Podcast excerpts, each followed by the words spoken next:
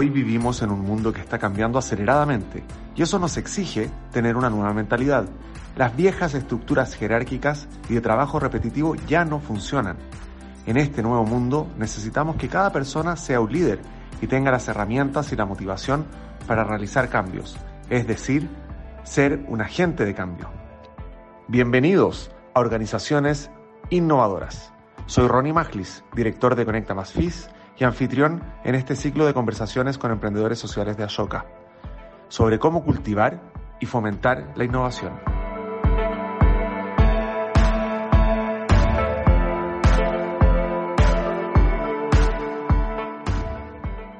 El mundo está cambiando tan rápido que hoy se hace urgente colaborar con otros, compartir aprendizajes y recursos.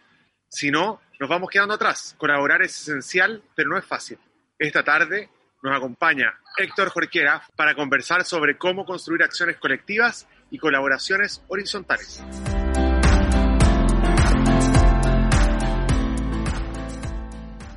Hola Héctor, gracias por darnos este tiempo. Queríamos comenzar esta entrevista primero hablando sobre tu trayectoria. Sabemos que eres un emprendedor serial, como se llama. Fundaste varias organizaciones y movimientos como Gente Expresa, El Puente 11, Comunidades Emprendedoras, Araucanía Hub Hola Ronnie, buenas tardes. Como tú decías, yo soy un emprendedor en serio, eh, más que en serie, y en broma también porque y en broma también porque de pronto te toca enfrentar muchas realidades que son muy complejas, tienes que abordar muchas eh, situaciones que son complejas en lo humano eh, y, complejas por el volumen del, problema muchas veces, y, eso requiere mucha ironía, requiere mucho humor, y, y, que el humor esté en equilibrio con la dificultad o con la gravedad que, que tienen estas situaciones, estas fechas de las cuales tú te haces cargo. Entonces, eh, y bueno, y como emprender se trata de, pasar de la palabra a la acción, o, de, o como decían ahí, de la motivación a la, a, la acción, eh, se necesita crear organizaciones. Y, y, por lo tanto, muchas veces cada tipo de dificultad, cada brecha, cada situación, cada problema requiere un tipo de organización distinta, una institución distinta, y por lo tanto, sí me ha apasionado crear distintas organizaciones de distinta naturaleza, unas más grandes que otras, unas más pequeñas que otras, pero la idea es que sean siempre pertinentes. Sabemos también que uno de tus eh, aprendizajes principales ha sido la importancia de construir ecotonos. ¿Qué, qué, qué es ecotono y cómo se diferencia de un ecosistema y cómo impacta esto a la innovación? Cuéntanos. El aprendizaje del, respecto del, del, del ecotono eh, mira, al comienzo comenzó como una insatisfacción, como una, casi todos los emprendimientos comienzan como eso, ¿eh? como, como una insatisfacción, como, como un metinca que algo no funciona. Y a mí no me cuadra mucho. Yo tuve, mi primera organización en una organización ambiental. Yo era un recién egresado de la universidad y creé una organización ambiental que funcionó en todo Chile. Antes de que habláramos del cambio climático, estábamos hablando de la Cumbre Río 92, cuando yo creé la organización, el 92 justamente. Y, y entonces aprendimos muy bien esto de los ecosistemas, aprendimos mucho de los biólogos, de los, de los ecólogos eh, y de la gente que sabe mucho de medio ambiente.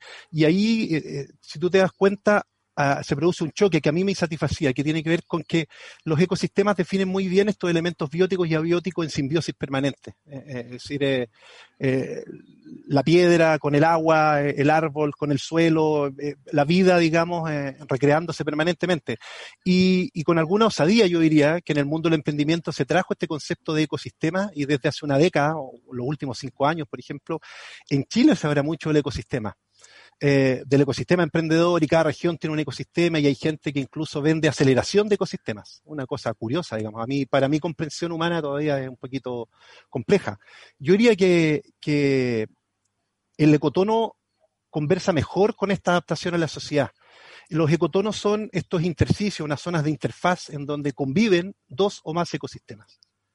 Y los biólogos dicen que allí donde, donde, donde conviven estos, se produce la mayor interacción, la mayor interrelación y la mayor interdependencia. Y los expertos señalan que incluso se desata ahí la mayor fuerza de la naturaleza, la mayor energía, el mayor despliegue de energía, están los ecotonos. Y además se generan especies únicas.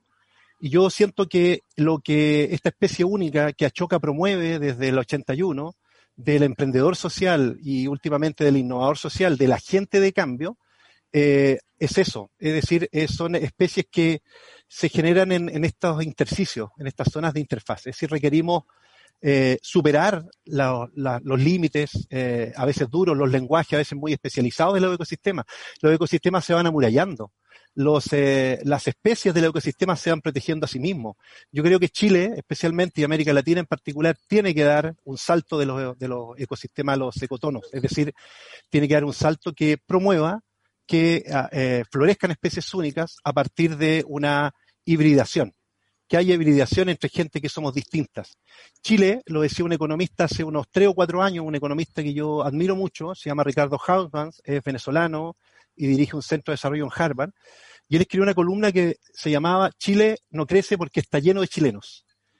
Y era a propósito del, del inicio de nuestra conversación una ironía, una clara ironía. Lo que el tipo decía es, Chile se acostumbró a extraer recursos naturales y a Chile le ha costado dar el salto siguiente porque tiene muy poca inmigración.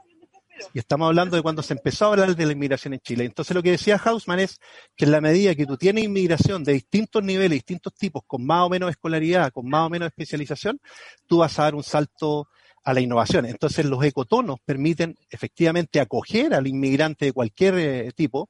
Si uno mira Silicon Valley, que es permanentemente dado como ejemplo en estos ejercicios académicos, digamos, conceptuales de la innovación en Chile, eh, ese es un ecotono por donde tú lo mires, digamos. Es decir, ahí confluyen razas, orientaciones sexuales, diversidades de formaciones, y por lo tanto creo que ahí hay un espacio grande que a mí me ha permitido por lo menos aplicarlo en mi, en mi trabajo cotidiano. ¿Tienes algún ejemplo de alguna acción concreta que hayas impulsado y que haya sido exitosa eh, de esta acción colectiva o colaboración horizontal como estábamos hablando? Yo creo que en la, la colaboración eh, es hoy día y tiene que ser hoy día en tiempos de crisis eh, económica, crisis climática, de crisis sanitaria, eh, con la pobreza, eh, la estela de pobreza que nos va a generar, nos va a hacer disminuir 10 años en algunos casos en materia económica, por ejemplo, en superación de la pobreza, eh, vamos a requerir mucha colaboración. Y ahí tenemos dos dificultades. Y una dificultad es que no estamos preparados para la colaboración. Estamos preparados para la competencia porque hay un ADN que se ha ido inoculando artificialmente, haciéndonos creer que lo de afuera no tiene que ver conmigo, lo público no tiene que ver conmigo, sino que mi casa, mi familia y lo que está de la reja hacia adentro tiene que ver conmigo. Y eso finalmente genera eh, desafección, desapropiación. Entonces, eh, a mí me ha, tocado participar en hartas iniciativas, que muchas las he ido a buscar y en algunas me he encontrado ahí metido. Por ejemplo, una que me encontré metido, porque literalmente fue así, me contactó una organización internacional que se llama Hábitat para la Humanidad, que opera en 107 países del mundo y querían que yo participara en el directorio nacional. Y en una de esas reuniones, la idea era permitirle, para que tú te hagas la idea, a la gente tener acceso a construir viviendas o ampliar viviendas cuando Chile no tenía subsidio de ampliación. Y, y en una de esas eh, apareció un arquitecto de la Universidad Católica de Santiago diciendo, mira, hay un proyecto de arquitectura mundial, de innovación mundial en arquitectura, que lo dirigía Alejandro Aravena, yo no tenía idea quién era eh, Alejandro Aravena en ese tiempo, y yo con absoluta imprudencia del ignorante dije, mira, yo me llevo el proyecto para Temuco. Sí me dijeron, mira, se necesitan 160 familias, se necesitan tres hectáreas, y en Temuco hay muchas familias con necesidad de vivienda y, y, hay hectáreas por todas partes, o sea, uno sale y a tres minutos hay hectáreas. La verdad es que era bastante más complicado que eso, se trataba de construir un programa de arquitectura mundial, participaron muchos arquitectos famosos de todo el mundo, y se trataba de construir ese proyecto. Y en ese proyecto participó, sumamos luego a, a World Vision, que, que, es una ONG también gigante, más de 100 países. Sí, conozco, perfecto. sí sumamos a, a, al gobierno nacional, a, organizaciones, a las organizaciones sociales, colegios de arquitectos, universidades. Eh, entonces, y finalmente construimos ese proyecto. Y, y entonces yo puedo decir con mucho orgullo que esa colaboración transversal más que horizontal permitió que pudiéramos, que pudiéramos tener una joya de arquitectura anticipándose los tiempos. O sea, hoy día Aravena es Pritzke y, sabemos lo que eso significa como orgullo para Chile. Chile podría exportar vivienda social, sin ninguna duda, y de la mano de Aravena con mayor razón.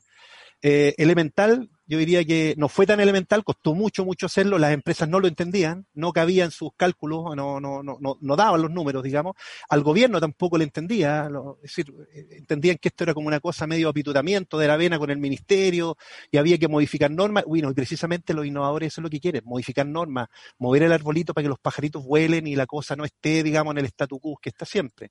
Luego, yo diría que Comunidad Emprendedora es un proyecto del cual yo me siento tremendamente orgulloso porque lo hicimos el 2001. El 2001 tú entenderás que nadie hablaba de innovación social. Corfo viene a hablar de innovación social el 2012, que es precisamente cuando nosotros postulamos Araucanía Hub como un instrumento junto con Sistema B en esa época eh, nos pusimos a, la, a, la, par, digamos, en marcha. Y, y Comunidad Emprendedora fue un esfuerzo que hicimos con Fundación Avina, como financista, eh, con los colegas de Achoca, que muchos de, hecho, de ellos venían gustosos a apoyarnos acá, con municipios, distintos municipios de la Araucanía y también organizaciones sociales y una universidad, de donde entrenamos una, veintena de estudiantes para que apoyaran este proceso. Eh, ¿Y por qué es interesante? Porque el foco lo pusimos el 2001 en no existe el emprendedor de garage, no existe la persona con la buena idea solitaria, ninguno de nosotros ha sido nunca eso. Nosotros somos fruto de una comunidad de conversaciones históricas que estaban ahí antes que nosotros naciéramos. Y esos estados de ánimo estaban ahí, esas conversaciones estaban ahí, esos instrumentos. Y probablemente nosotros lo que hicimos fue mover el arbolito de nuevo. Y el, eh, comunidad emprendedora lo estudió un antropólogo de la Universidad de Harvard. Yo tengo el orgullo de decir que no estudié en Harvard, pero Harvard me estudió a mí. Y, y, fue una guía muy interesante para entender qué es lo que andábamos haciendo nosotros en esa línea, el 2001, mirando hacia atrás. ¿ah?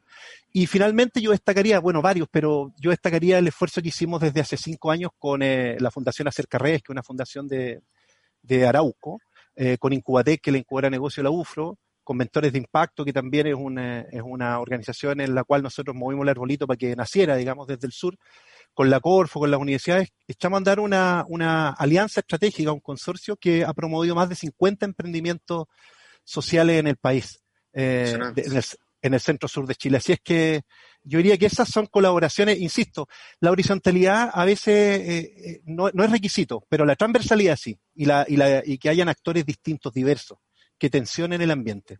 Oye, felicitaciones Héctor por todo este, todo lo que me cuentas, la energía desplegada, impresionante. Te quería hacer una pregunta. Estábamos hablando de lo que sí funcionaba. ¿Qué cosas no funcionan en, este, en, este, estos procesos eh, colaborativos que estamos hablando?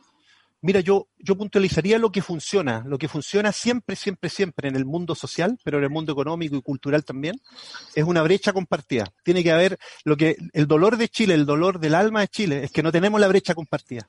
Uno miran con desconfianza al otro, con desconcierto al otro, uno miran con rencor al otro, porque la brecha no la tenemos compartida. Para algunos la desigualdad es natural, para otros como yo, la desigualdad no es natural, no puede ser natural. Eh, y, y, mientras no nos pongamos de acuerdo en la brecha compartida, va a costar colaborarnos transversalmente. La misión orientada, una misión orientada al valor compartido. Eh, eso, eso, es muy necesario, digamos, pero que, que, pero que genere bienes comunes tangibles. La vivienda, por ejemplo, el mejoramiento del, del hábitat, el desarrollo de habilidades que la gente pueda emprender, los liderazgos compartidos son muy necesarios. La capacidad de, la capacidad de, de, evaluación. Hay que tener capacidad de evaluación. Es decir, no basta la buena voluntad. No bastan las tres P, no basta la pasión, la perseverancia y la paciencia hay que tener eh, estrategia y hay que saber evaluar si la estrategia rinde eh, fruto o no. No es emprendedor social aquel que quiere transformar eh, o botar el muro que divide a, la gente de un buen vivir a punta de cabezazo. O sea, ahí yo diría, ahí tenemos un obtuso, un porfiado, una persona poco inteligente. Eh, el emprendedor social sabe reconocer al evaluar que hay estrategias que dan fruto y otras que no. Y una estrategia que da fruto es eh, precisamente la, la colaboración. Lo que no da fruto, claramente, es la desconfianza la desconfianza no sirve. Y fíjate que el presidente de Chile hoy día, la gente le confía un 13%, y el 13% él, es el rango de confianza de Chile desde hace cinco años. Los chilenos le creemos a otros en un 13%. El promedio de la OCDE es 66%. En los países nórdicos es 90%. Es decir, 9 de cada 10 le creen al otro. Es más fácil encontrar pareja. Es más fácil encontrar socios para hacer negocios. Es más fácil fundar organizaciones. Es más barato lleva menos tiempo, yo tengo que andar convenciendo que tengo buenas intenciones. Cuando una intención nadie la ve, no existe la intención, existe el interés. Entonces, yo diría que eh, la desconfianza claramente es lo que no funciona. La pregunta que tenemos que hacernos es cómo se genera confianza en un país crónicamente desconfiado. Desde hace 20 años, crónicamente desconfiado. ¿Qué consejo le darías tú a otros emprendedores y líderes que buscan construir colaboraciones horizontales fuera de su propio ecosistema? La, la complejidad de la situación que vivimos y que se nos va a venir es de tal magnitud que necesitamos entender que partimos siempre desde los sueños pendientes y los fracasos cumplidos. Es decir, y hay que tener coraje para, aceptar, digamos, aquello que no nos resulta. Siempre hay que entender eso. Es decir, hay más sueños, hay más fracasos cumplidos que sueños pendientes. Entonces, eh, si esos sueños yo los, comparto con otros, yo, yo, diría que eso es, es muy interesante. Eso, compártelo. Nadie te lo va a copiar, compártelo. La gente te va, a contar, te va a hacer preguntas interesantes, decir, oye, ¿y tú ya hablaste con este? Y te aparecerá alguien que tú no conocías. A mí me pasa todos los días y yo lo hago todos los días. Eh, ¿Tú conoces a la Verónica? No, ¿me la podéis presentar? Sí. ¿Y en qué trabaja? Trabaja en el agua. Ah, fíjate, yo estoy abordando algo de agua y ocurre que con Verónica logramos armar algo. Estoy hablando de un caso real. En corto tiempo logramos armar algo. Eh, segunda orientación, yo diría no confundir nunca oír con escuchar. Es decir, lo que, lo que uno ve, lo que uno analiza, lo que uno observa, no es, es lo que uno observa, es lo que uno analiza. Eh, puede sonar complejo, pero no es esa la realidad. La realidad es la conversación en donde tú te encuentras con otro y van poniéndose de acuerdo en que hay algo que, no les satisface, eh, que hay que cambiarlo, que hay que modificarlo. Entonces, eh, hay que escuchar eso. Y por lo tanto, hay que desarrollar la la capacidad empática desde la lógica de que los problemas no son oportunidades, los problemas son problemas. Hay gente que lo pasa muy mal. Duélete con el problema, duélete primero, llora con el problema. Y luego, cuando digas, sabes que yo estoy dispuesto a enfrentar este problema, transfórmalo en oportunidad. Pero antes, duélete. Duélete, demuestra que te duele. Eh, anda a acompañar a los que están dolidos. Luego, con esto me he encontrado mucho porque me ha tocado hacer clases en la universidad y muchas veces cuando me ha tocado dar charlas me dicen, profe, ¿cómo se sale de la caja? Y digo, es una ilusión. Alguien te vendió el pescado de que podéis salir de la caja. No sales jamás de la caja. Está vedado salir de la caja. Maturana y Varela son famosos en el mundo por la Escuela de Santiago porque comprobaron que biológicamente esta máquina perfecta que somos es un sistema cerrado. Biológicamente, entonces no puedes salir de la caja. Entonces, pero sí profundiza en tu caja anda a buscar los valores que son los que te importa rescatar y ponlo al centro de la innovación que quieres promover, el valor de la vida, el valor de la dignidad. El 39% de las demandas del estallido social chileno tenían que ver con dignidad, con justicia, con evitar la corrupción. No tenían que ver solamente con bienes materiales, tenían que ver con, sentirnos parte de algo en la, y en ese algo somos todos respetados. Entonces, lo otro, mi orientación es no te enamores del método. El método siempre se adapta al fenómeno. Es que el design sí, que no, pensamiento diseño, sí, aplícalo. Es que Lean Startup, sí, ya, es, la moda, antes fue la planificación estratégica. No te enamores del método. Es decir, adapta el método al, fenómeno. Si el fenómeno es escurridizo, asume que vas a navegar en la incertidumbre, vas a ser fiar porque no hay método todavía. Y capaz que en el futuro tampoco haya método y a lo mejor hay que ir improvisando permanentemente. Finalmente, yo diría, teje redes que no te enreden. es decir, que las redes te sirvan, que, no te enreden, que no te metan en un ecosistema con lenguaje rígido, con gente de un solo color, eh, con, un, con un solo tipo de interpretación de las cosas, final. Y finalmente yo diría, cambia opinión. Siéntete con el derecho a cambiar de opinión.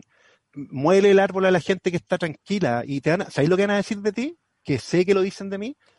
Es medio complicado el Jorquera porque es muy apasionado. Sea apasionado muévele el árbol. En el peor de los casos, hay dos invitaciones menos que va a recibir en el año. No te van a invitar, pero no, la, invitación va a corresponder a que fuiste capaz, primero, de cambiar de opinión, segundo, de sostener con sinceridad la tuya.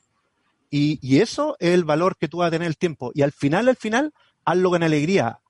Aunque sea una controversia, hazlo con alegría. Mira, si no lo haces con alegría, no sirve, aunque hayas conseguido llegar a la meta no te va a servir porque te va a dejar un sin sabor en la boca enorme y te va a preguntar si valió la pena. Hazlo siempre, siempre, con alegría.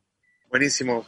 Queríamos, bueno, agradecerte, Héctor, por, por acompañarnos este, este día. Agradecerle también a, a Shoka por, por darnos la posibilidad de, difundir este espacio, de mostrarnos estos emprendedores totales, eh, emprendedores 360, como, como pueden llamarse. Y, y, la verdad, felicitarte, Héctor, por, por lo que tú haces y agradecerte nuevamente por, por, tu tiempo y espero que este año venga cargado de, éxitos y próximos proyectos para, para impactar positivamente al mundo. Muchas gracias, Ronnie. Que tenga muy buena tarde.